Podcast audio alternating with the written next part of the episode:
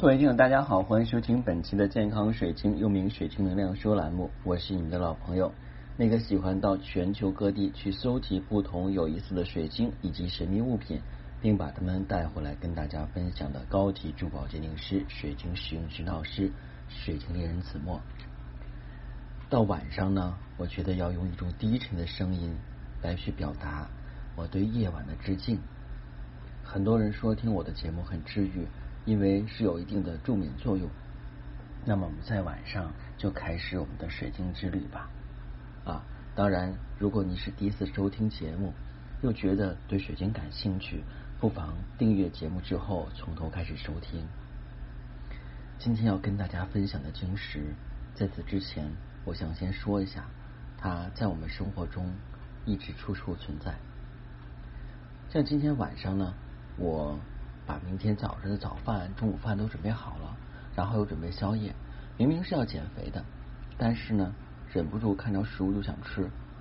当然，就是老百姓吃的那种毛豆啊、花生啊。哎，我不是一个爱花钱的人，所以我很少去外边吃。我一般都自己做，做的水平虽然有待于提高吧，但是总觉得是自己劳动成果，然后愿意做也愿意吃。最近一段时间感觉胖了不少。我相信很多人是比较爱吃的，而吃货呢，一个特点就是爱做饭啊，爱做饭爱吃。当然，有些人的话只爱吃不爱做啊。我们经常会形容一个人啊，说这个人啊，谈合同或谈合作的时候啊，然后说你开个价吧，哎，他就会要很高的价钱。我们会这么形容？哎呀，真是狮子大开口啊啊！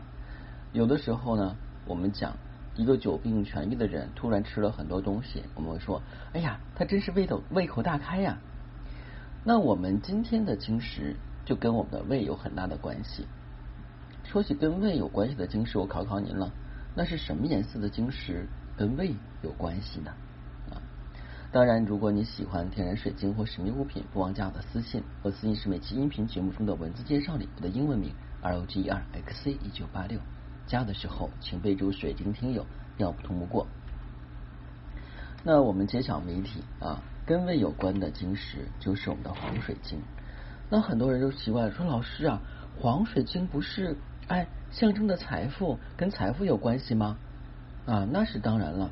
但是我们胃部这个位置呢，是属于我们这个太阳神经丛。那这个部分的话呢，用黄水晶疗愈是非常好的。那其实我们想一下，人的基本的。一个需求是什么？是生存的需求。之后的话才有其他的需求。因为马斯洛五个需求标准嘛，很多人都知道的。那生存需求首先来讲干嘛？首先要吃得饱，对不对啊？所以当你要满足你自己的欲望的时候，你要先从嘴，先从你的饮食上去满足啊。当然现在的人的话呢，吃的穿的都没有问题了，所以才去追逐精神方面的需求。但刚开始的话，你肯定是寻求吃的好。刚生出来的婴儿没有什么特殊的要求，他无非的话呢，就是为喝一口母亲的母乳，对不对？啊，到了后来在成长过程中，他的意识慢慢啊进入以后，包括在成长过程中别人给灌输的，哎，这个好看，这个不好看啊，那个东西多吃好啊，那个东西多多吃不好啊，那个小朋友啊，他这个行为不检点，不要跟他玩啊，这个小朋友学习好，要多跟他接触啊。这个就是我们在生活过程中所经历过的啊，还有就是啊，某某家的谁啊，人家怎么学的是跟你一个班的啊？你看人家的成绩啊，你看人家的家长啊，可能我们小的时候都会被某某家的谁啊，这个一直踩在脚下的感觉啊。其实的话呢啊，我们每个人的这些都是后天的发展，先天的话呢是要满足自己的胃口，对吧？所以黄水晶的话呢。它就成为胃胃口之食。嗯，当我们想获得财富，财富的话呢，就像我们讲，你拿到金钱以后，你拿到 money 啊，拿到钞票，你能吃吗？你吃不下去，对吧？啊，无论是金属做还是纸质做的话，吃不下去。你只有把 money 啊转化成你想要的东西，美食啊，或者说是这个漂亮的房子啊，好看的衣服啊，超酷的跑车。这是转化的一个中介，而你在目标里边的话呢，选定这个目标，啊，我要钱，因为钱的话呢，可以去满足你其他各方面的需要。但对于钱本身来讲的话，它没有办法满足你的需求。为什么？钞票你能带在身上穿当衣服穿吗？不行，你也不能当饭吃，对吧？但是可以转化。那我们今天介绍的这个黄水晶呢，其实就是帮你能够吸引到你的财富，但财富的这个转化形式就不一样了。那很多人讲的话，那通过佩戴黄水晶就可以把钱吸引来。那之前讲的钱是一个媒介物，那可能有些的话会转化。比方说的话呢，你是好吃的，那你在佩戴黄水晶之后，有人请你去大吃了一顿，那这也是你愿望的实现啊。比方说的话，你是好穿的啊，突然这个时候的话，你的闺蜜买了一双鞋子，哎呀，服务员发现的话，这个鞋号小了半码，她当时试的时候没试出来，正好跟你的这个脚型相合适，那就送给你了啊。没想到鞋子是你很心仪已久但舍不得买的。啊，这也是一种财富转化形式啊。那我们言归正传，首先呢，我们讲一下这个黄水晶。一般来讲的话呢，啊，我呢是将这个黄水晶会布置在家中各处啊。一呢，它比较漂亮美观；二呢，能量强大。你可以找到两种黄水晶啊，天然生长的黄水晶，还有经过热处理之后的紫水晶转化成的黄水晶。一般而言呢，如果是黄水晶的金黄色。